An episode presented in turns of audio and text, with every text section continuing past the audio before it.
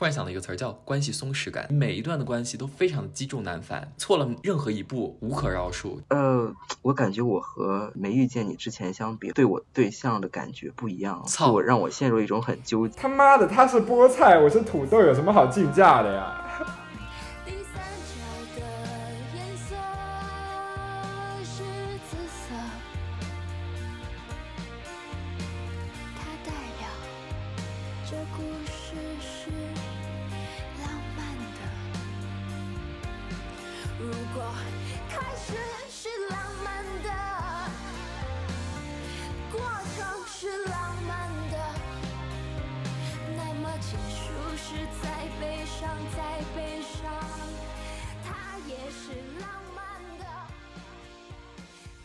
迎收听别叫 FM。几何图形里面，三角形是最稳定的形状，但在感情里面却总是显得略显扑朔迷离。就比如刚才三个人的这个腾讯会议取消了三次都没有成功，为什么三个人的关系如总是如此艰难呢？太艰难了，啊我们就是开了三次腾那个微信的会议，然后一直在挂断。对我们这期实在是太不容易了。那第三期我们来聊一聊第三者。非常应景的是，我们今天邀请的嘉宾也很符合今天的主题。一位是被小三剥夺了爱情，另一位是被小三诱惑但坚守了自我，还有一位呢就是小三本人，也就是现在正在说话的我。哈哈。那接下来我把时间交给我们今天邀请的嘉宾濮阳，也是我和 Terence 的大学同学。濮阳，时间交给你来介绍一下自己吧。Hello，大家好，我是两位主播的大学同学，我是说了三遍自我介绍的濮阳，然后现在是一个在读的 CS 的博士生。嗯，你听上去感觉好像不是说了三遍，好像还是在第一遍自我介绍。呃 没有办法，南方人的生普通话疏就是这样。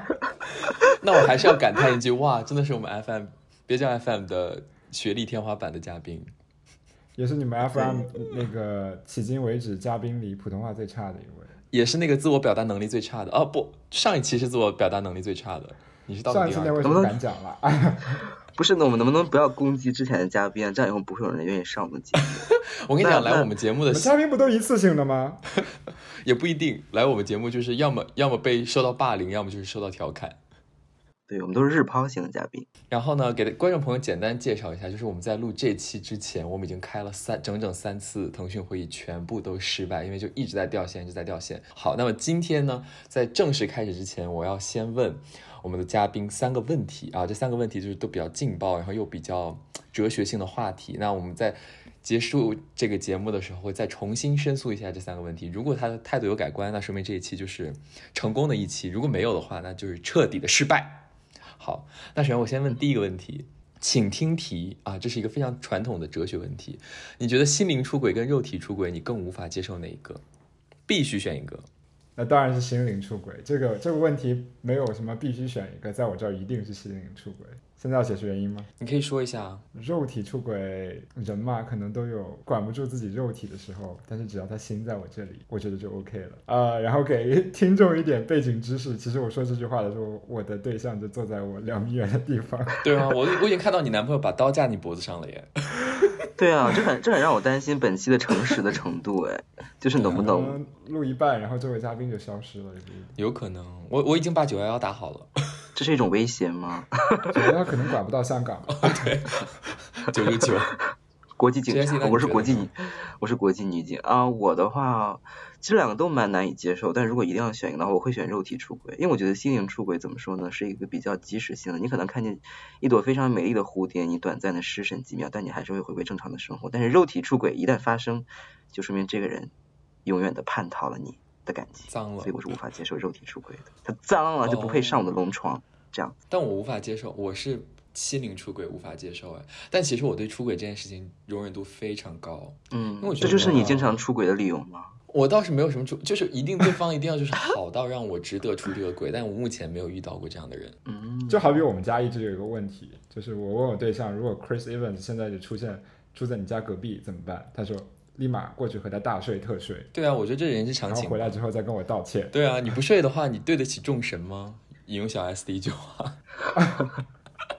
那你们觉得，如果就是睡了之后，你希望他告诉你还是不告诉你呢？嗯，告诉我吧。如果是 Chris Evans 的话，他睡完之后，我希望他给我分享对啊，是用后感。所以你的意思就是说，你可以出轨，但是也请给我一个厉害一点的情敌，这种感觉。是的，对，请给我一个好一点的情敌。请不要捡垃圾。是的，是的。OK fine. What's your second problem? 好，那第三个 question 呢，就是如果你发现对方第二个要，如果你发现对方出轨了，就是你被出轨了，你选择原谅呢，还是大斯特斯？你别和我谈友情。我觉得这不是一个双选一的问题，我会选择第三个，我就直接离开了。我觉得没必要撕，也不会原谅。啊，就不原谅，离开了就是默默离开，那就是不原谅。不原谅。嗯，对，就是原谅和不原谅。对，就宣告破产，爱情破产。对我来说，这个还是要看你上一个问题的定义。嗯在上一个问题做出肉体选择的这个基础上，我觉得如果肉体选择了，得讨论一下为什么。但是如果是心灵出轨了，我觉得对我来说还是不原谅。嗯，我们女博士真的非常严谨，不愧是做 TA 的人，就还会在题目中间找一些举一反三和题目之间的逻辑关联来进行一些作答。对他还有起承转合，然后他他对他把整个所有的逻辑的那个线路都铺满了。OK，可能不是女博士的问题，而是两个主播本来文化程度就不是很没有，我只是为了衬托你，我先偃旗息鼓一下，就是我们先保守一下。女博士不是我们的主播，只是因为信号不太好，但是文化程度还是 OK 的。我们是 WiFi 不太好，很容易 WiFi 掉不太好，且。不太会修。好了，第三个问题是什么？第三个问题就是，如果你出轨了别人，你说呢还是不说呢？哎，每个问题都互相勾连，相互交织在一起，其实可能就像一个问题一样。我我肯定是说，我肯定是说，如果我我出轨了别人，我肯定会说，而且我现在跟我对象在一起之前，我也跟他聊过，如果在谈恋爱的过程中发现不互相爱了，或者发现有更多人呃有有另外一个人更吸引自己了，会主动跟对方说，而不要把这个拖着。不爱了就说你不爱。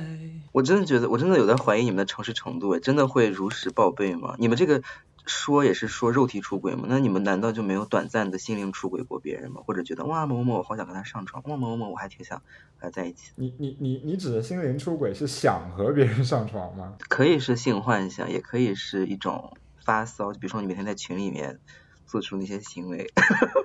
就是 这种这种行为，你会跟你的对象说吗？别在这一个两个的装装这个贞洁烈妇，他会看我们的聊天记录啊。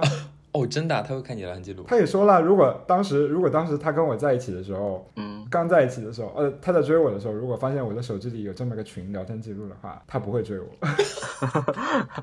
所以这件事情告诉我们什么？就是在在在爱情中还是不是要交一些不三不四的朋友。啊、呃不不不不不，还是要有一些保留，尤其是对自己的人格不是很自信的话，还是不要和盘托出。最开始的时候，我觉得，哎，我觉得这个其实引申出一个很很重要的命题，就是到底什么叫心灵出轨，什么叫肉体出轨，或者什么叫出轨？就是我觉我在我的这边的定义，就是心灵出轨，就是你们两个认识，然后就是聊天聊得挺不错的，然后觉得都挺欣赏彼此的，都蠢蠢欲动，但还没有上床，那个叫心灵出轨。肉体出轨就是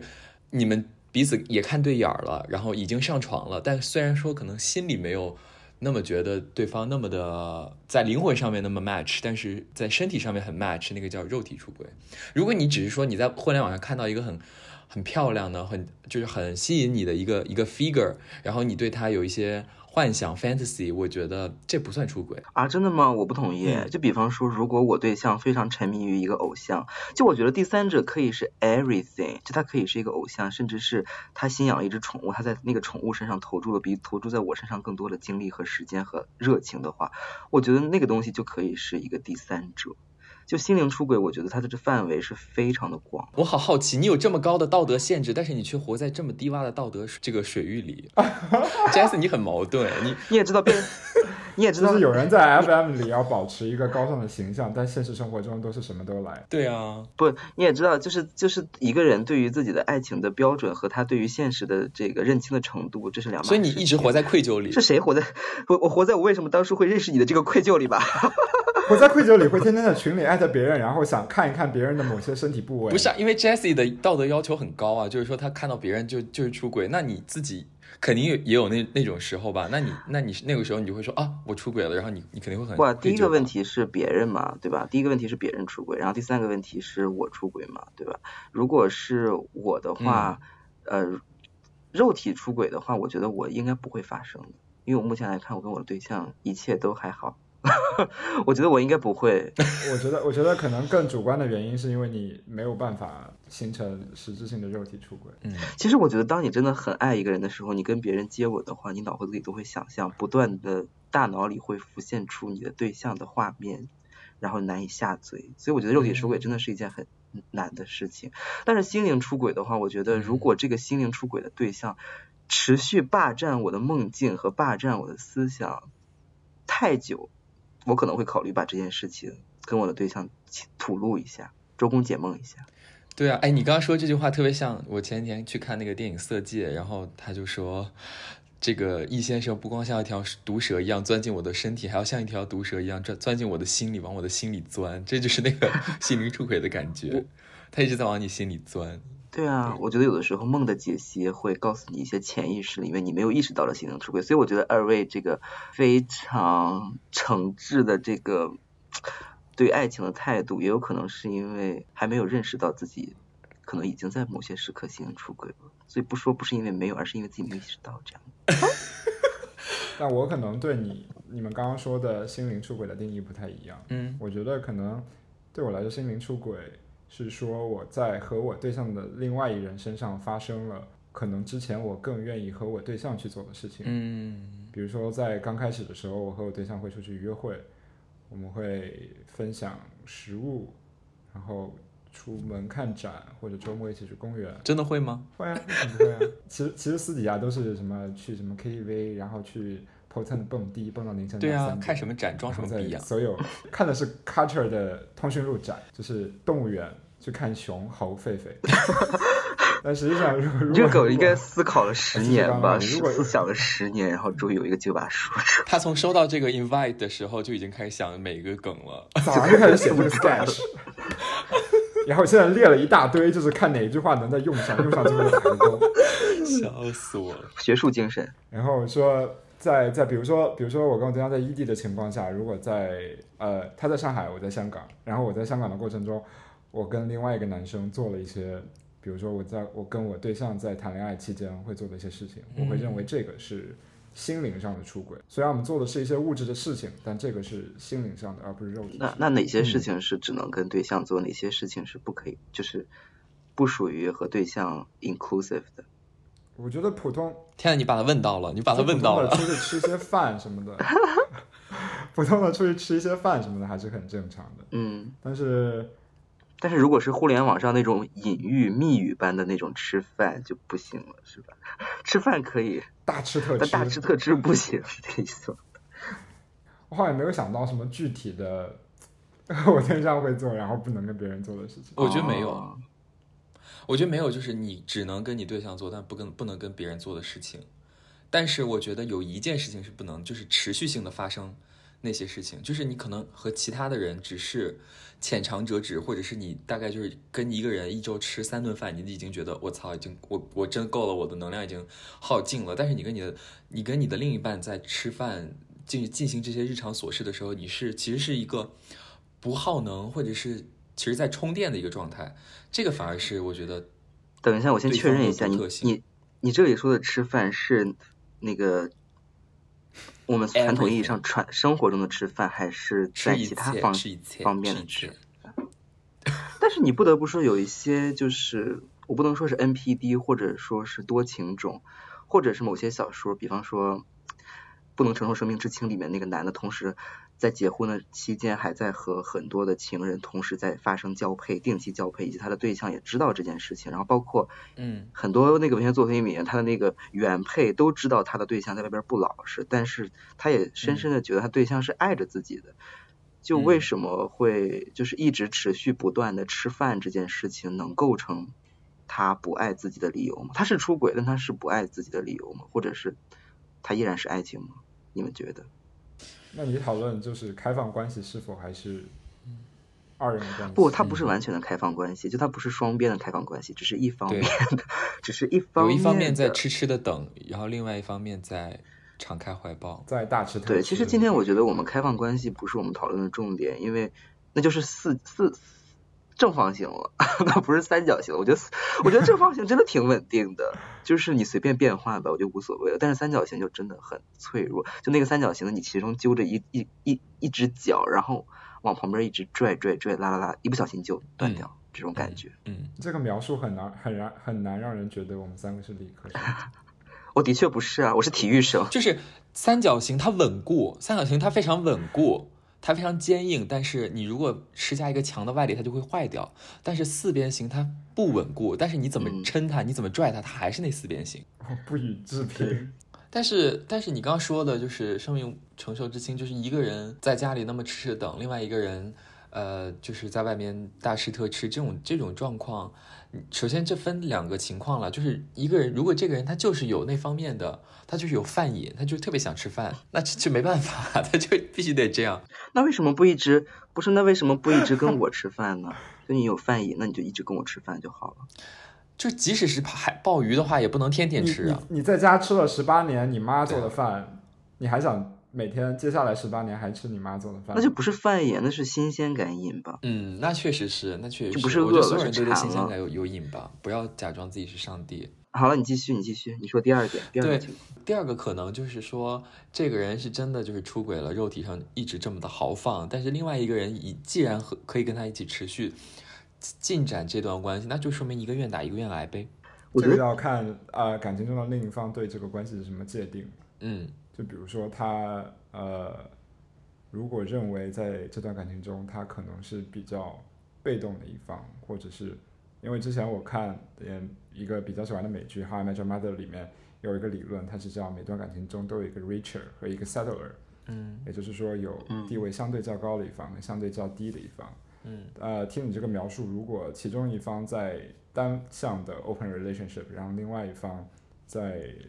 坚守这段爱情的话，那很明显，坚守这份爱情的一方，在我的理论中，他是 richer，就是在当前的感情状况下，呃，他的伴侣是他能得到更好的、最好的一个结果，所以他只能在通过这样的方式去维系，且他觉得，呃，他可能也会觉得呃不公平，但是他觉得也只能如此。只是他当前最好的选择，对。嗯，那也挺他。只能说最最完美的是一个等边三角形，但是 很多人就活成了钝角，就是把就是对象无限的延长，然后自己无限的委屈，然后勉强支撑着一个看似很稳固的一个三角形。那如果说回我们自身的话，因为我们也说了很多这个经典的各种文学作品里的案例，或者说是一些很高深的理论。那说回到我们自己的话，我们有没有做过小三或者被小三伤害过？我觉得这个应该是女博士的专长吧。那你不然今天请我来干什么？对啊解释三的数学意义嘛？对啊，刚刚 Jessie 啊在开头的时候也、也也说了，就是说今天我们这三个人的配置非常的奇妙，就是这个等边三角形里面的每一个角色，大家都涵盖到了。对啊，我我说自己是小三，其实我是一个有很高道德感的小三，这个我之后会解释。那从我第一个说吧，好像我的我的故事最最小。嗯，你开始吧。OK，那就是我做我的身份，我的角色牌呢是一个，呃，曾经试图被别人挖墙脚的一个人。哎，这个事情，这个事情他呃那个我我我我的 partner 完全不知道，但是在节目上讲一下，但我觉得他应该不会介意。就是有一天呢，partner 是指你现在的，对，是哪一个啊？是的是 which？是哪？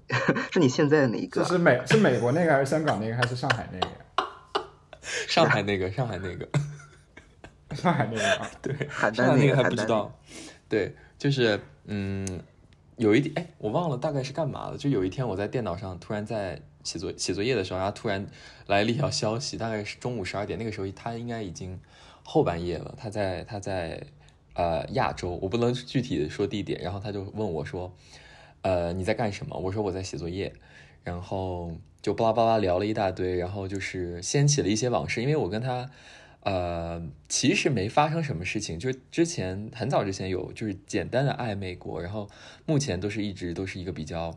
正常的朋友关系，其实也没发生什么事儿，但就是我觉得他我挺欣赏他的，就我觉得他是一个呃很稳重的，就是一个比较比较比较 OK 的这么一个社会人士。对，对，然后呢，就是，但是他这一句话还是会，就是你知道吧，就是会掀起你很多年的往事。无论你现在是不是在一段恋爱关系，你都会觉得，嗯哎，那个那个过去是没有办法否认的。然后我就和他聊了聊，然后但是这个事情很诡异的事情就是他，然后我就问他他谈恋爱没有？我本来 expect 的问题就是他肯定没有没有谈，结果他说他谈恋爱了。然后我说啊，你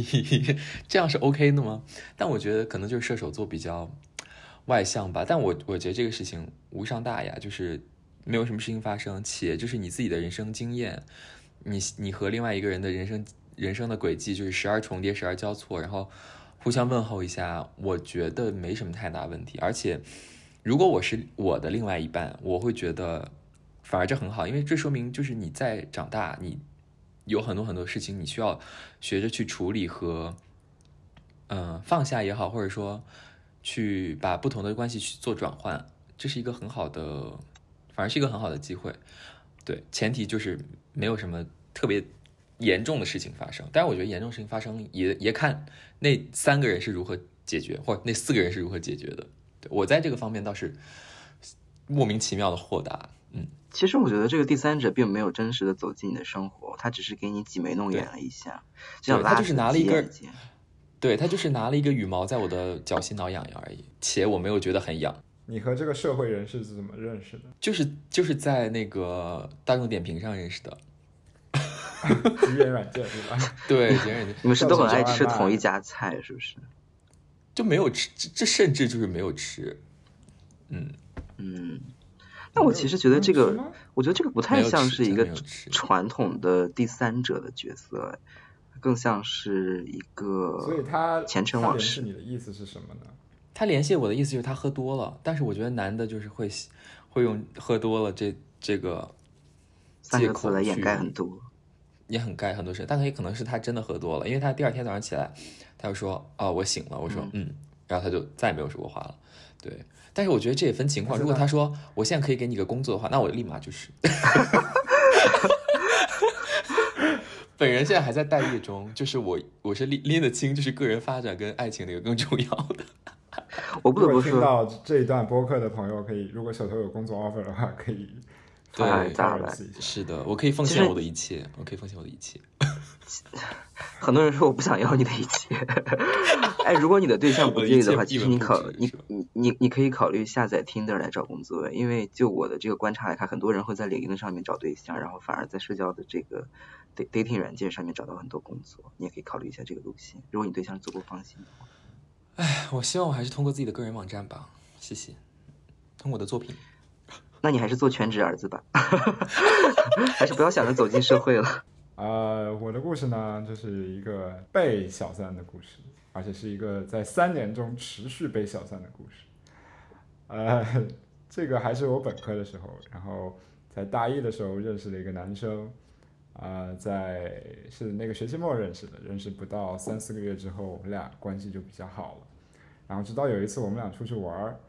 然后他接到一个电话，然后他开始表情变得凝重。他妈死了，对不起。啊、这个站在现在倒是我非常希望的一个结局，但是 sadly is it it isn't。当时呢，他告诉我他有一个喜欢的学长，然后在外面约炮被他发现了。我当时听到这个就很纳闷儿，就是如果你只是喜欢他，他约炮，你发现了，那这个对你来说这么伤心的意义是什么？难道他是你的白月光还是什么？直到大概又相处了三四个月之后，我才发现哦，原来 他说的那位喜欢的学长其实是他的男朋友，然后他们俩当时是异国恋，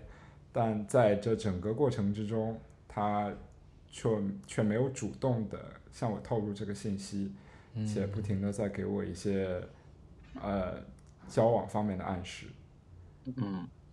嗯，哎，那我有个问题，就是他在那那就这个这个小故事的背景下，你们两个之间有确认关系吗？呃，这个倒是一直没有的，就是我每一次跟他说，呃，为什么不确认关系，他就告诉我说，给我一个名分。说他快要毕业了，哦，他快要毕业了，嗯然后可能还有七八个月就要离开学校了，所以没有办法在这七八个月之内确确认关系。那你像你这样就不会调情。如果是我的话，我就会说，哦，那只剩七八个月了，是吧？那我就当你七八个月的男朋友。你现在把这个名分给我。对啊我当时说了一模一样的话，但是他还是以其他理由拒绝。他说他不想破坏。滚你妈！的！那这种就是在吊着你啊，他说他不想破坏这种学长跟学弟的关系傻。的。浪费彼此的时间。但现在在我看来，这纯纯的就是渣男发言。对啊，其实，再谈一场恋爱就毕业也蛮好的，嗯总谈一场。之就是在这个故事的第一阶段，我在和他暧昧了大概五六个月之后，我才发现我是那个小三。来到故事的第二阶段，故事的第二阶段就是我也见到了她男朋友本人，然后我和这个男生也闹私下掰了，打量。然后他在他在他毕业之前，毕业之前删除我的微信，然后这中间还有涉及到一些和我学习生活很多相关的话题。然后在我们分开了大概两个多月之后，我和我的另外一个本科同学 A，我叫他 A 好了，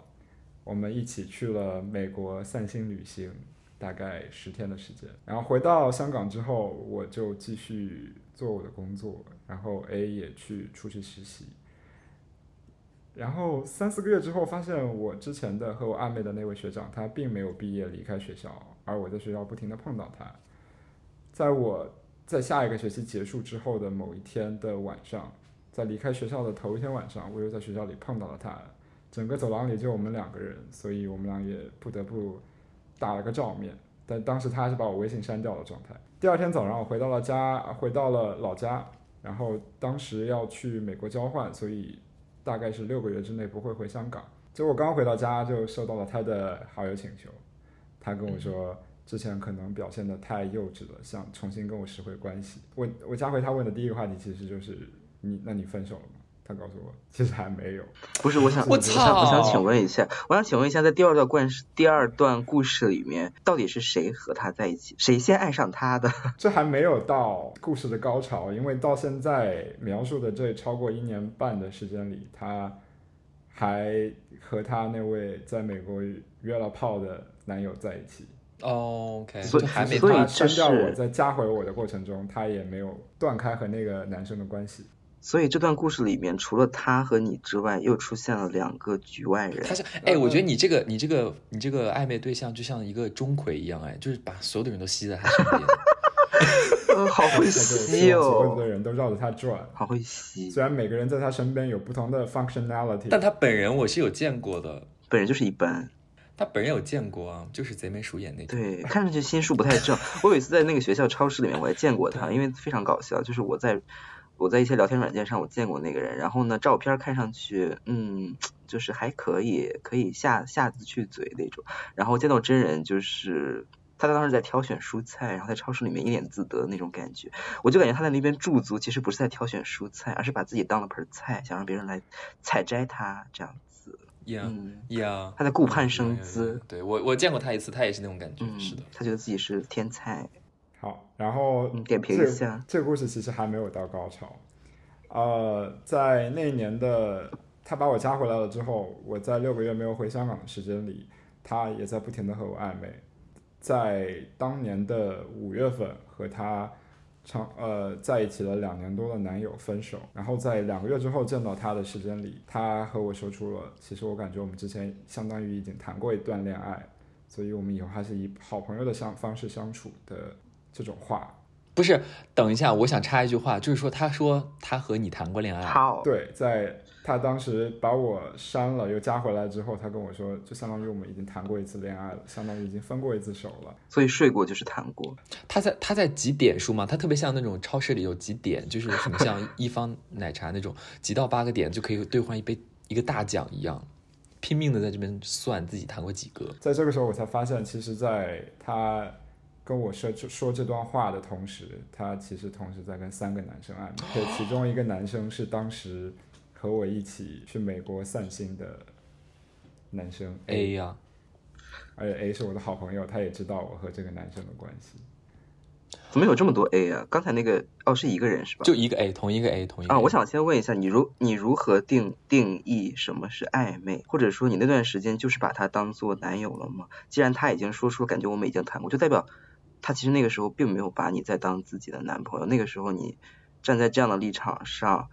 你会如何界定谁在跟他暧昧，然后界定他怎么样算越越界吗？嗯，首先我要承认，对于本科一年级、二年级的我来说，确实很多爱情观跟价值观都没有很成熟。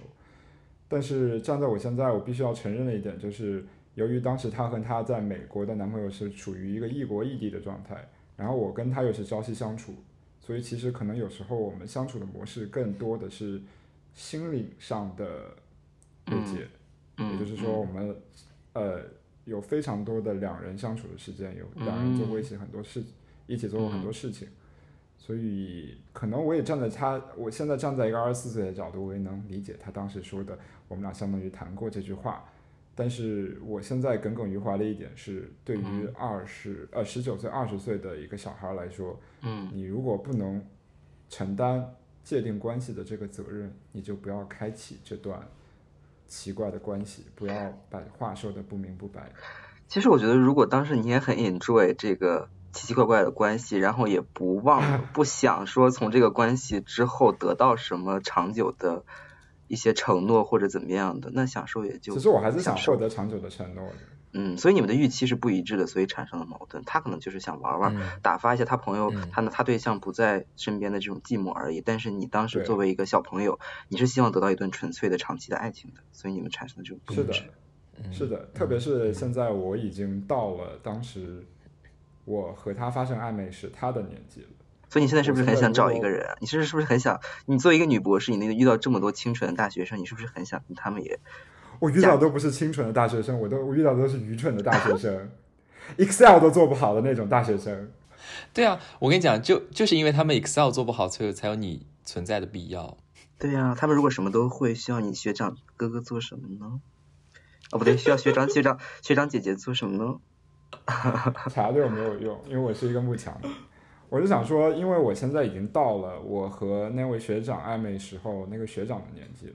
站在我现在的角度看，我如果遇到同样的事情，我会处理的比他好很多。因为爱就是爱，不爱就是不爱。我需要界定我觉得。话不要放这么早。我觉得话不能说的这么死。什么叫爱就是爱，不爱就是不爱？这个话跟我们这个，啊我觉得，嗯，你要不要先？我觉得在爱情面前，每个人都是傻逼，所以就嗯呢，就不要说比他好或者不好。但我觉得坐在两米嗯远的地方的我的对象点了点头。我觉得爱就是嗯糊涂就是的。爱是糊涂账，爱真的是糊涂账，没有人能理清的。它不是一个 Excel 表格，嗯什么 income statement、financial statement 那些连起来就能拼好的。嗯我觉得如果你说真的就特别特别笃定、清楚的知道你爱这个人在非常非常初期的时候，那我只能说，要么就是太蠢，要么就是太会拿捏对方这种。我觉得嗯，哎，但其实我觉得，我觉得嗯蠢一回也挺好的，但是蠢一试就不太好了吧？看自己，看自己后面有幡然醒悟吧。呃，这个话听起来很像那个 Terence 一九年骂我的话，就是在他又把我抓回来之后，他骂了我很多遍，这个人非常不可靠，请你立即远离他。他虽然每天晚上会跟对啊其实我打一个小时、两个小时的电话，但是有一些蠢人就是死都不愿意放开，直到自己再吃、再再次被狠狠的伤了一次一次之后，才愿意妈的放手吧。我觉得这也是必须要经历的一个过程吧。对，我觉得是经历的过程。我觉得 Jessie 说的是对的，而且这个故事大半部分我都是在以一个旁观者的角度，呃，就是看看到了吧，或者间接的体验到了。啊，他也他也直接参与到了。啊、这位男主嗯我也直接参与到了因为最后一次发现我的好朋友 A 和那个男生在一起之后，骂他的那个邮件 是是 Terence 写的，是我写的。但哎，但其实我觉得，就是我觉得这故事里面有很多人，对吧？首先第一个，我们抽那个抽丝剥茧来讲，第一个就是，呃，最开始的那个在美国的那个男生。那我觉得在美国那个男生他已经就出轨了，然后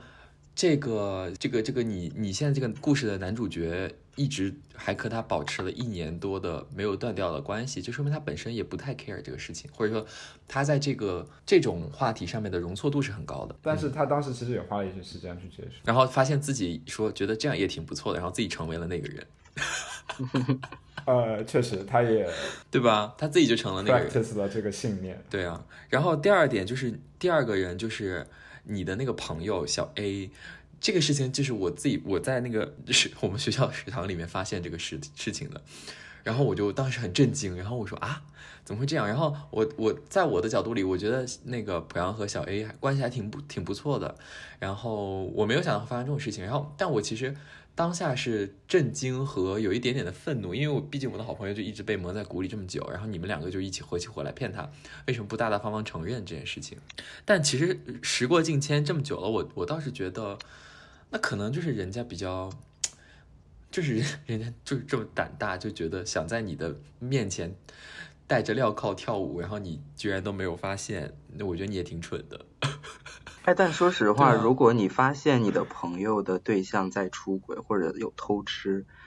你会告诉你的朋友吗？就是你还会，就是再给你一次机会，你还是会那样做吗？这个其实跟我们刚刚讨论的不是一个场景。对我，我跟小论不是朋友你的前任，你的前任在跟你的朋友两个人出轨，啊而不嗯是你的朋友的对象在出轨。啊，那个时候他已经是你的前任了那个时候我们俩没有在一起，啊。哦，那发现那那就没什么可说，我已经把那没什么可说的那有什么可说的？那这段故事我操，那我要收回那个骂他的 email，我要给他发声发封道歉信。不是，那这段故事的意，这个餐厅捉奸这一段的意思，就是跟第三者的关系。餐厅捉奸就是确认了我之前的猜想，就是他在跟我还在暧昧的时候，其实已经跟这个男生在一起。啊，因为他当时说了一句哦特别渣的话，我到他所工作的城市去逼宫，我说你不要再这样吊着我了，请你给我一个准确的答复。嗯然后他给我的答复是。我今年上半年在学校遇到了一个特别好的男生，其实事后发现就是 A。他说我遇到了一个很好的男生，现在在你跟他之间，我不知道如何抉择，他就是在买所以再菜，给我两他就是在买菜。嗯所以再给我两周的时间考虑一下，两周之后我给你答复。我现在就是他妈的，这不是 offer 吗？你什么好公司吗？还要给我发 offer，还要给我两周的时间去等待。我说以后我们的播客可以对这个人的称呼就是买菜哥。他就是我第一次初见他，他也在买菜，然后呢，他找对象也像在买菜，菜姐，待价而沽啊，买菜买菜姐买买菜菜姐姐，买菜肌肉姐，肌肉姐，哎，那我想问，就是如果你输给了你的你的朋你的好伙伴小 A 这件事情，会不会其实比他比买菜哥出轨，呃，不是出轨吧，比买菜哥爱上他更让你难以接受？就是你居然输给了你的朋友，在这件事情上。我也还好了，就是他朋友 A 他其实也挺优秀的，嗯，我并没有因为输给他这件事儿，所以你就是输的心服口服。原因啊，也没有输的心服口服啊。这个主播真的很会挑刺，对啊，因为因为如果是我的话，如果我是你的话，我肯定会很不服气。我没有不服气，因为我非常善于嫉妒别人在生那个买菜姐的气。买菜姐没有什么可生气，她就是个傻逼而已。买菜姐就是一把子把商店里的好菜全都挑走了，然后我觉得在收银的时候，对啊我觉得跟服跟跟那个售货员说这个我不，不是你你嗯。气的是你气的是买菜姐没有挑你，还是你气买菜姐的品味很差，她就只喜欢胡萝卜，不喜欢大白菜这种感觉？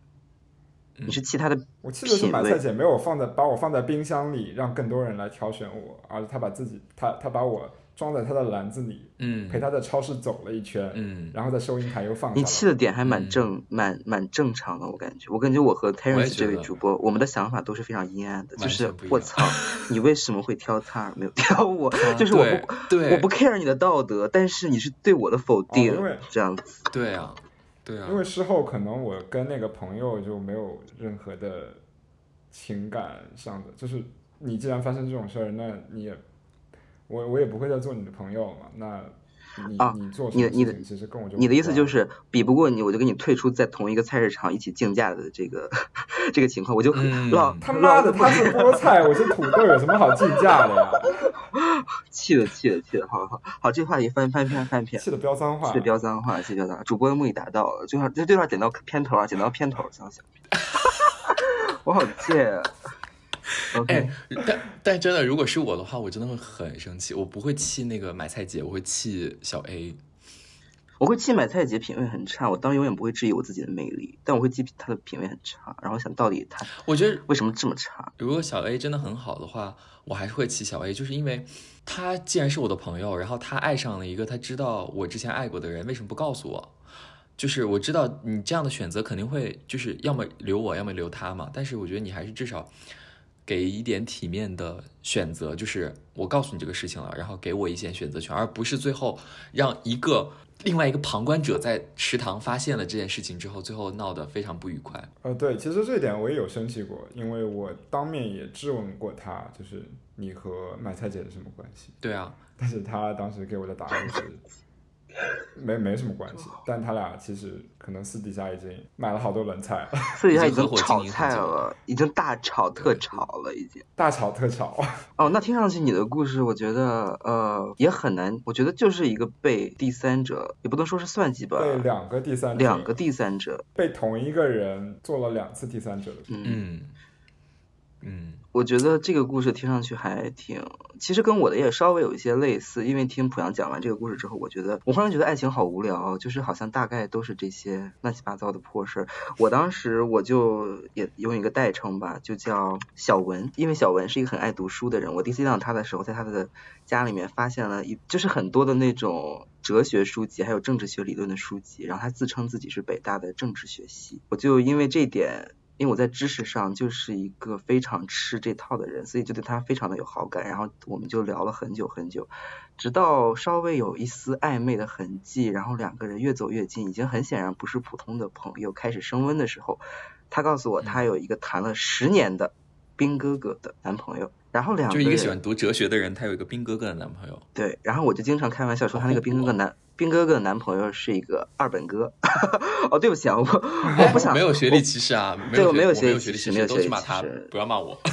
然后我就跟他一直这么这么谈着，就是不不不能说谈着吧，就这么一直纠纠缠着暧昧。当时也是暑假，又很闲，我也没有说是想要跟他发展成什么，但是我不知不觉间，我就会产生一种小，我不能我不能称他为小三一种微妙的比较感，但就是有一种。我虽然是后搬进来的，但是我的房子要装修的更漂亮的一种比较感，我会开始不由自主的说，哎，你男朋友应该不知道这本书，我知道吧？或者是哎，你觉得我是不是比他在这方面要更好一些？然后有一次，我当时还在实习，我穿了西装，我说，你男朋友那个样子穿西装应该不会太好看，他只能穿军装这样子。就是我其实并没有想天在一起好想看这种情节啊！我我只是想，就是我在刚开始收获了他的注意力之后，我就很害怕说他有一天把他又忽然的撤回去，然后我就失去了这种 鉴于朋友之上，然后又比恋人差了这么一大截的这样的一种暧昧的很好玩的关系。但是呢，他这个人也很有趣，他不会说主动的完全臣臣服于我的魅力，他有时候也会说，哦不，我觉得他在这方面还是比你要更性感什么的。或者哎，我觉得他在这方面还是比你要更好一些。他总是会捍卫他的对象，然后但他有时候又会又把我又又把我往他那边更靠近的拉了一下，然后说，哎呃，我感觉我和之前没遇见你之前相比，和对我对象的感觉不一样，操我让我陷入一种很纠结。就是我有时候我又很乐于看他那种有点痛苦的感觉。他如果说完全就爱上我了，这反而会让我压力很大。嗯，我不希望嗯我作为一个小三儿，我不希望他爱上我。是的，然后我也不希望说我的这些奇巧淫技 都扑了个空，然后他完全不 care，这会让我自尊心备受蒙羞。我就嗯希望他爱我而不得，然后 然后等我离开了之后，他再回归到他正常的生活。而这期间我很难说我我是爱吗？我觉得这不是爱，这更多是一种青春的一种独有的一种，雌竞，就是贱吧，我觉得就是一种傲娇。其实是是剑和表，剑和表。你们也不用说的这么直白吧，我觉得就是一种不是比较是我没有没有感情，没有感情色彩，没有褒褒贬，就是剑和表。是的，但我能我能完全共情你的感觉，就有点像在悬崖边上跳舞，你又不希望你自己完全跳下去，但你又不想离开那个悬崖。嗯，而且有的时候你看到悬崖，你会不由自主的觉得很兴奋。是的，而且你就是在嗯拔河的时候，就像两个人在拔河，你不希望他完全拽过去，你也不希望你完全拽过来。嗯你，用他专业的知识帮他讲解。我觉得拔河这件事情就是建立在双方要非常的分庭抗礼，力量不能太悬殊，才能够拔得精彩，拔得好玩。对是的，哎，那这个故事最后结局是你被抛下，结局就是他离开北京了，他就他去和他的兵哥哥在一个非一线城市的一个二三线小城幸福的生活在了一起。我非常看好这段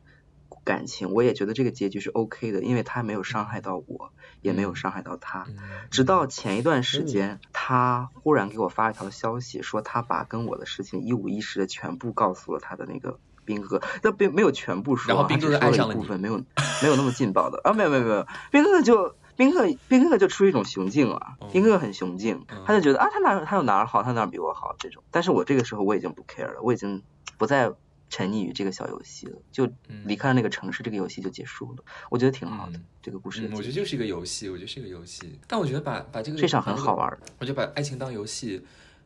不太值得特别的被评说或者被批评。就是这个爱情就是有各种各样的面相和可能性。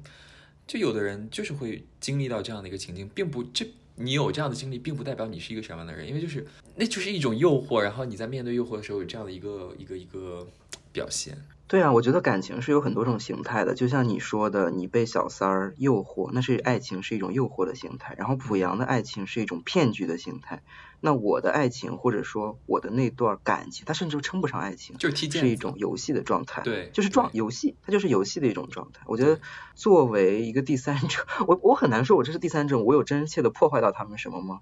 你觉得我有吗？嗯，我觉得你有插足，但是你没有搅屎棍。感觉你只是一个在旁边想参与这个游戏的人。对我没有从根基上动摇他们的任何的东西，只是我我玩的开心，然后让他稍微越矩了一点。嗯，你其实有点像，我不知道你没有听过一个古希腊罗马神话，就是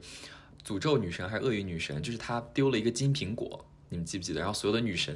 什么维纳斯、雅典娜，然后还有赫拉，他们就去抢那个金苹果，嗯然后发生了一系列特别好笑的，然后又有寓意深刻的故事。然后那个金苹果就是那个爱搞鬼的那个恶作剧女神丢下来的，你就是那个金苹果，在他们的关系里面，然后他们两个就会有各种各样的拉扯和后续的调皮捣蛋的故事。可能只有小文觉得我是金苹果吧，小那个兵哥哥可能觉得我会是一个毒苹果。有可能，有可能。他他甚至会阴阳怪气他，他甚至会阴阳怪气那个文小文，然后说，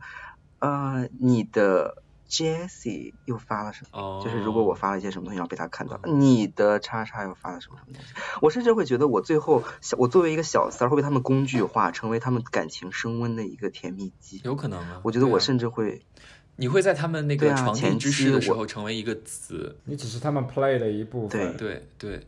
就是成为一个代虽然你完全你完全的退出了，但是你在某些地方的时候会一五一十的在场，就是你真的会被提及，然后。我觉得或许这就是名人的一种宿命哎，我觉得这是一个哲学问题你说它是个心理问题也行，你说它是个哲学问题也行。我觉得作为一个第三者，有的时候我没有破坏掉他们的感情，反而还促进了他们的感情，对是不是也是一种好的象征？但这样会不会给小三儿带来很太多的的赞美和道德上的 buff 啊？对啊对啊，太多的赞美。就比方说，哦，假如说当年那条毒蛇没有引诱，没有引诱夏娃吃下那个苹果，嗯啊，那这条毒蛇就是可以被赞颂的吗？嗯，所以被赞颂的应该是那个拒绝的苹果的人。所以这条这个关系里面，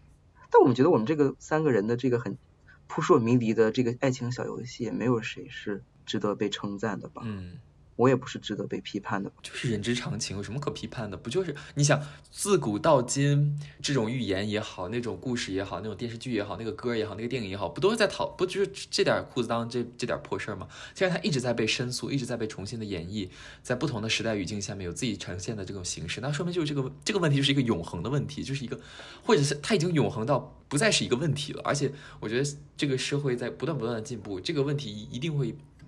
有各种各样形态的演变和解决的方式。我觉得也是当前社会中，好像在互联网上更多的能看到一些更复杂、更多元的嗯嗯，家庭组成方式。比如什么样的组成方式？比如巴伊式坦克和沃尔玛塑料袋组成。哦，就是你什么性别性别的议题是吧？这个我可不敢谈啊，这个我不敢谈，都去骂他，都去骂他，我不 我不说。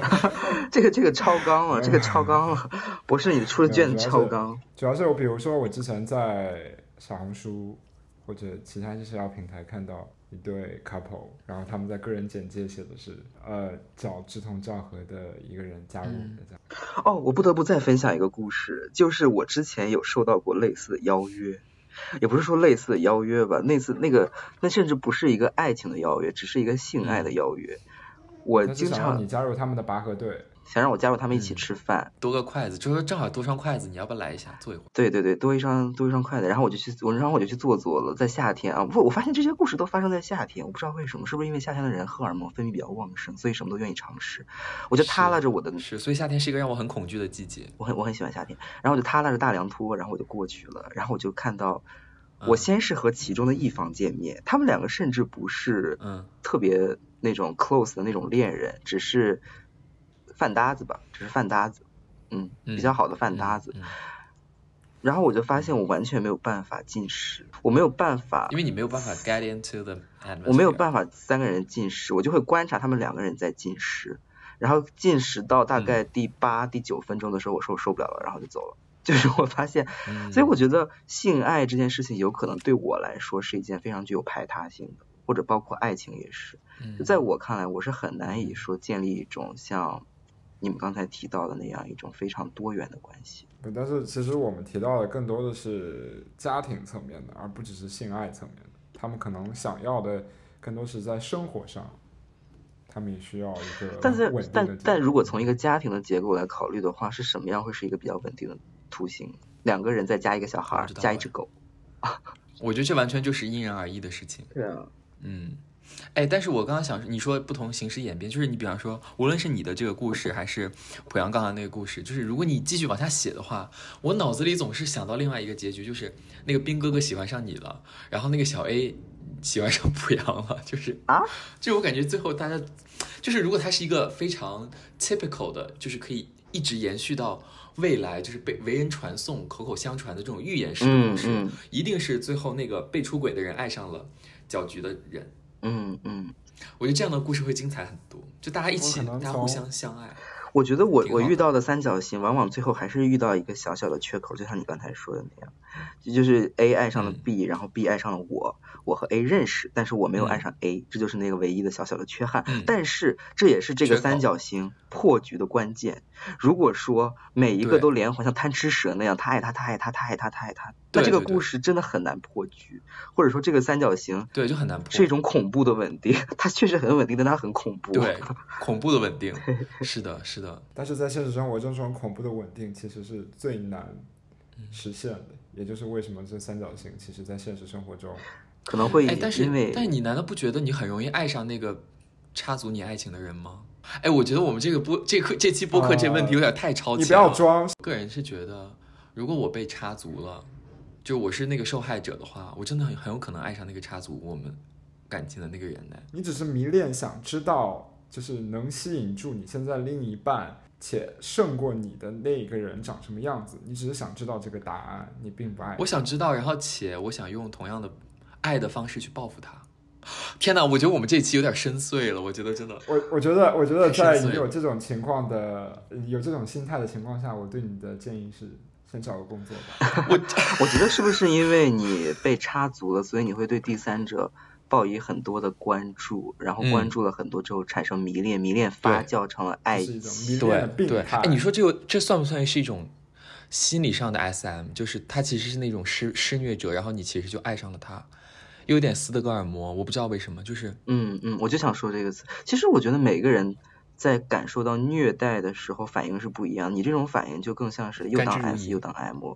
对你就是又当 S 又当 M，你嗯在当了 M 之后，你也想回敬这样子。对，我想他。我想我想爱上那个被出轨我们就是插足的那个人，去报复那个负心汉被。出轨的对啊，负心对对，就像是华妃和甄嬛争宠，然后最后想报复皇上，最后华妃和甄嬛在一起了，对对我觉得挺完美的，我觉得挺完美的。这个故事就很 很棒啊，对啊。啊，很喜欢这个故事。完全脱离自己人生经验，就是以一个塑造这个完美故事、人生绝唱的角度来讲的话，这是一个非常达到高潮的一个行为方式。嗯对啊，有时候第三者怎么说呢？因为我们传统文化里面对于第三者更多的还是一种鄙夷，一种排斥。就像娱乐新闻里面谁谁谁出轨了，像前几天我看那个一个话剧，主演是文章，嗯。就这个社会观念在我，他付出了，然后他在我的这个观念，我都没有意识到他在他出轨这件事情对我的观念影响有如此之大，乃至于我看他演戏，他演的很棒，我还嗯是会满脑子想的马伊琍，马伊琍啊，你你出轨了马伊，你你你你背叛了人家马伊琍这种感觉。虽然我觉得我就是一个人的艺术和他这个他的个人作风应该是分开的，但我还是不想不得不说，第三者在我们这个社会是饱受排挤和饱受呵斥的一种行为吧。但我又不得不说，现在要帮第三者证明吗？我也不想这么说，但是我只能说，第三者如果他是真的爱，那爱这件事情，我觉得是没有办法，没有对，没有办法的，他是走上了一条一条穷途末路，他不反而是一个。对啊，我真的觉得不要，我在此呼吁，就是不要 太过的痛斥那个第三者，就是把他打上无限的道德刑求。当然，他确实破坏你们的感情，你是一个受害者，你可以骂他，你当然有权利骂他，你也有理由骂他，但是至少有个限度，就是大家都是为情所困的人，就是没有一个人是在这个关系里是自由的。我觉得可能更多的是骂那个出真的出轨的那个人吧，而不是第三者。嗯我觉得反正第二者容易值得被批判一些。对啊，其实就包括咱们三个人的这些故事，很多时候呃都很难解释说什么绝对的正确与错误吧。我觉得嗯，很多时候爱就是它可以是道德，但爱也可以是不道德的啊。我在这里大胆发言，我认为爱是可以不道德的挺好，我认为美也可以是不道德的。对啊，就他们他们是不道德的，就你可以说它不好，但是美就是美，爱就是爱，嗯嗯，它和道德不应该被混为一谈。嗯他有自己的道德了，你就说他们是有自己的道德。嗯，或许爱与美也有自己的逻辑吧。那对我来说，我就觉得可能爱没有一个所谓的先来后到，而真正使嗯你感到舒服和不舒服的是你跟你对象的相处方式，以及你在出现了各种问题之后你自己的解决方式。那我们在座的三位，其实啊，也是说到最后了。其实我们聊这个话题，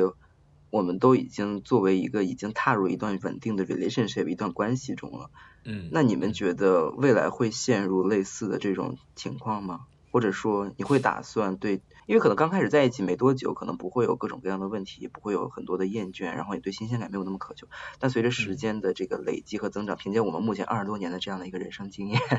嗯 会 foresee 到一些这种危机感、第三者的危机感，或者是自己可能会被第三者引诱的这种不安感，又或者嗯自己会成为别人关系小三儿的第三者的这种担忧感。对我来说，我觉得，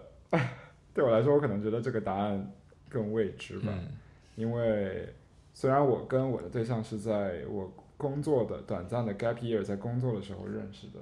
但是可能更多的我在认识之后，我现在处于一个更单纯的一个环境里，因为我在工作完一年，我又回到了学校，现在就是专心在读书。嗯你的耳朵在逐渐变红，哎，我们当然是希望整个哎，你鼻子伸出来了，鼻子伸到伸到我这里来了。。对啊，我感哎，我感觉被扎到，就隔着屏幕从香港扎到了上海。反应半天什么鼻子？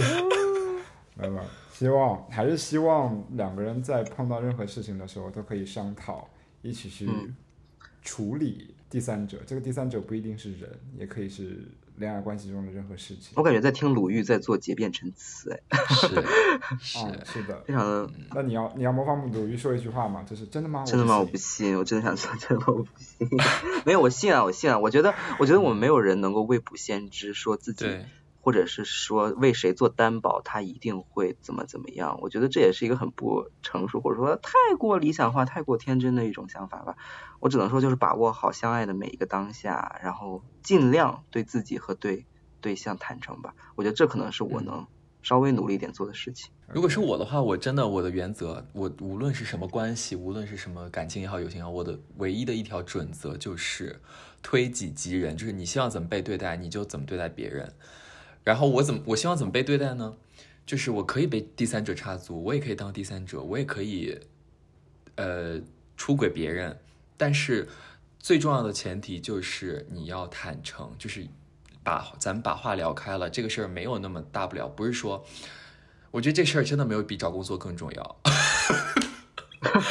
对于一个待业的我来讲，真的是小工作更重要。就是爱情这个事情呢，就是如果对方真的那么好，你好到真的你一定要跟他发展一段关系，不然咱们就写不出来诗，对吧？那咱们就又为爱勇敢冲，但是你要照顾好你现在这个眼前人。当然，无论是说什么 open relationship 也好，或者什么其他也好，咱们都是有无限的可能的。咱们就是聊敞开聊聊开了，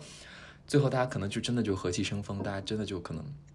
非常和谐的在一起了。我不希望，我觉得最最难最难受的就是这个爱已名存实亡，就是你你们维系着努力维系的这个关系的名称，但是这个里面下面都已经被虫子蛀食，然后一点点的被啃食，只剩下。恐怖的空洞的时候，我觉得那个是比较让我觉得最难过的时候吧，反而不是出轨谁谁出轨是怎么样的。我觉得我们可以聊一下当下这个社会对待第三者的态度是什么样的现状吧。现在往往的舆论的风向是，比方说一个男的，然后出轨了一个女的，然后大家都在骂那个女的比较多一些，好像女性更天然会成为第三者被痛骂的一个对象。对，对我的印象特别深，就是在微信有一个叫。In Talk 的乐评公众号，然后他有一期发了一个文章，文章的标题是“这个女生是呃 Drake 去当男小三抢签下的厂牌女艺人，真的这么优秀吗？”但是这个文章的最最高赞的评论跟这个文章的内容其实没有任何关系。最高赞的评论是：为什么“小三”这个词前面要加个男？难道这个词默认指的是女性吗？嗯，真的，我觉得，我觉得还是跟文化有关系，因为大家现在提到的小三儿什么的，想的还是西门庆、潘金莲那些。就是刻在我们文化 DNA 里边的女性，就是小三，就是用来引诱别人的。对，小三，红颜祸水。对对，红颜祸水，就红颜就是女的嘛。然后，但其实我觉得市面上很多很多小三都是男的呀。因为男的，我觉得在基因上有的时候是一种掠夺者，或者说是一种对于别人既有资源的一种抢夺。你开始宣扬阿丫娃娃的理论了是吗？乌黑猩猩。对，我觉得他是他是什么剪刀剪刀男剪刀锤子布，呃，剪刀男啊，我觉得我觉得中国市面上剪刀男还挺多，有可能，但是哎，但我真的觉得现在这个风向也有点也有点松动，就是你看互联网很多小三文学出现了，就是开始反而开始自我歌颂那些淋漓尽致的不顾一切奋不顾身的爱情故事，就即使破坏别人的关系，我也要爱他一回这样的。很多很多歌曲也是，比如说在在上海做小三，人们只会说我选择了一种生活方式；但是在法国做小三，人们会说我是一个浪漫的人。在 Terence 这里做小三，你带了你的 offer，你可以提供给我。你是领英，你是领英 network，带着你的当然开玩笑了，当然开玩笑了，我也没有那么事业心，我只想找一份工作而已。嗯。哎，但这不是重点。就刚刚你说法国电影这个，就我之前有看过一个啊法国小说，它也是一个电影，就很有名的电影，叫《足与瞻》，就是这个女生同时爱上两个男生，而且两个男生还是好朋友，且他们知道彼此都爱上了这个人，就他们一一点点的陈年旧事，然后一点点走到现在的这样一个三个人的故事，是夏雨翻译的中文译本，然后他是我忘了是谁了，四百集的那个呃电影的导演写的。这本书真的就是那个时候就很早，那个还是黑白电影的时代。那个时候，大家法国对这个三角恋的态度就已经很比现在，我觉得比现在中国还超前。所以我觉得有的时候并不是第三者的问题，我觉得是很正常吧？为什么他们会对三角关系或者三角恋这件事情非常觉得很正常呢？我听说很多日本的那个呃，日本就跟中国的情况完全相反，日本好多的那种家庭主妇。出轨率高达百分之五十以上，就他们都有外面的情妇。为什么他们好像一些国家和文化对这件事情好像已经觉得没有那么像味道是一样，听到就毛骨悚然。好像已经很多国家对于第三者这个话题觉得好像是可以接受的，是不是这是一种人类的天性啊？哎，你刚刚说这这角度挺好的。你像你比方说拍一部电影，没有人会拍一个男人面对一个女人的诱惑，死守住自己的家庭，死守住自己的孩子，没有出轨。没有人拍这样的电影，一定是拍这个男人面对一个女人的诱惑，他接受了和那个女人相依为命，亡命天涯，抛下自己的女，抛下自己的妻子，抛下自己的孩子，大家都会拍这样的电影，而不会拍前者，因为前者太平太平常普通，或者是因为前者其实没有触及到观众的共鸣，可能他脑子里潜意识里面还是会觉得希望接受这样的诱惑。或者说，大家想看到一段完美的关系是被摧毁的样子。嗯，我觉得大家可能在在互联网上，在发生一些公共舆情暗地的时候，会上演的非常的公正、公允、伟大，然后再在发生在真实的生活中，或者啊，那就是 another story。对啊，对啊，我觉得是这样的，因为他们就大家也有自己网友人设了，他们自己都有人设。对，哎，但我其实还有想刚讲的，我突然想到一个词儿叫关系松弛感，就可能法国为什么面对三角恋这么的开放？哦，他们有一种松弛感，就是他们不觉得这怎么样。但是在中国或者亚洲这样的一个体系里面，你的，你比方说你的恋爱关系决定你的家庭关系，你家庭关系嗯关系到你的子女，你的子女又关系到你后半生的养老问题，关系太多太多东西了，所以让你每一段的关系都非常的积重难返。你觉得错了任何一步无可饶恕，只能开展新的，或者说，这就是一个你虚拟的一个这个万丈高楼顿时崩塌，就是因为那个男的给这个女的传了一条消息或者怎么样，完全崩塌。但但我觉得在欧洲或者其他一些比较发达的国家，他们没有，他们就觉得我们都是住的平房，塌了就重新建一个，或者说他甚至根本就没，就只是掉了一块墙皮，我觉得这非常非常有道理。我觉得其实第三者的角色和对第三者的评价，也往往折射出了一个社会总体的一个发展的一个情况。就像是 You Know What 刚建立的时候，那个时候出去和男人跳舞都是要被枪毙的程度。所以很多嗯时候，而且就中国又是一个非常人情社会主导的一个社会吧，或者说再再往以前，大家没有住高楼大厦，就像刚才濮阳说的，现在在上海这选择了一种上海生活方式，是因为上海其实已经算是我们这个国家非常原子化，这个人与人之间关系相对来说更加独立，爱情和家庭没有那么深的羁绊的这样的一个社会。那在更久的之前，就是门口大树底下的这个老老伯伯、老妈妈可以用唾沫把你淹死。如果发现你跟有你跟就是你在一段恋爱的关系中，然后你又跟新的一个人出去 outing、出去 dating 的时候，会不会用这种舆论的压力把你盖住？所以其实我觉得这跟一个社会发展的这个进嗯程是也息息相关的。我也相信。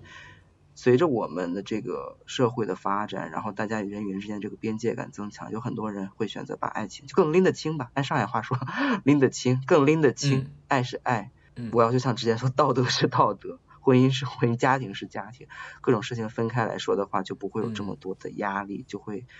获得一种松弛吧，更松弛一些。嗯我觉得反而我我们其实并不是在说爱情不重要，或者说你和这个人维持一段稳定稳定的关系不重要，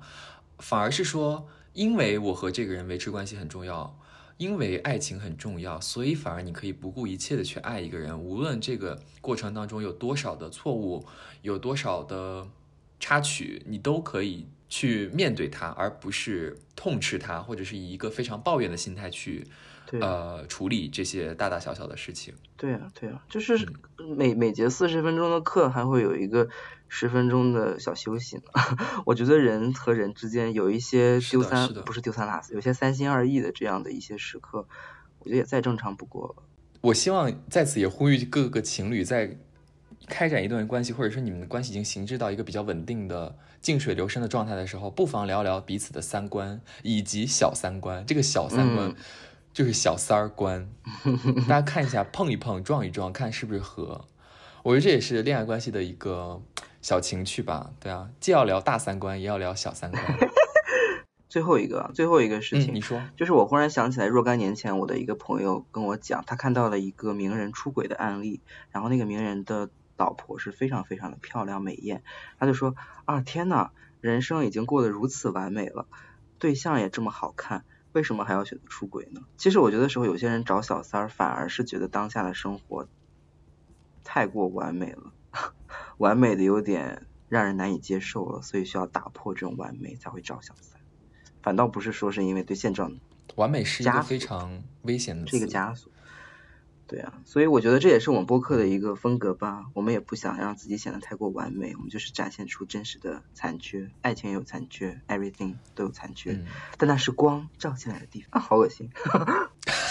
，Kingsuki，好啦，那我们这期就差不多了。我觉得我们有在，我觉得录的很完美了。我觉得，我觉得我们也没有为第三者平反，也没有为第三者唱颂歌，我们只是从不同角度来诠释了这个角色的一些定义和我们的一些观点。嗯，以及我们自己的大三观跟小三观吧。嗯，如果你做了小三，或者你被小三，或者是你你出轨别人了的话，没关系。如果整个世界都在唾弃你的时候，没关系。播客界的疯马秀，别叫 FM，还是为你保留一丝尊严和体面的。当然，我们也不会觉得你有多傻，都多好，我们还是觉得你是个傻逼。但是，傻逼也有值得被原谅一次的机会。对我，我们觉得你是烂人，但是我们为你抗争你做烂人的权利。，yes yes yes，非常好，非常完美。好，就这样吧。拜。啊，拜。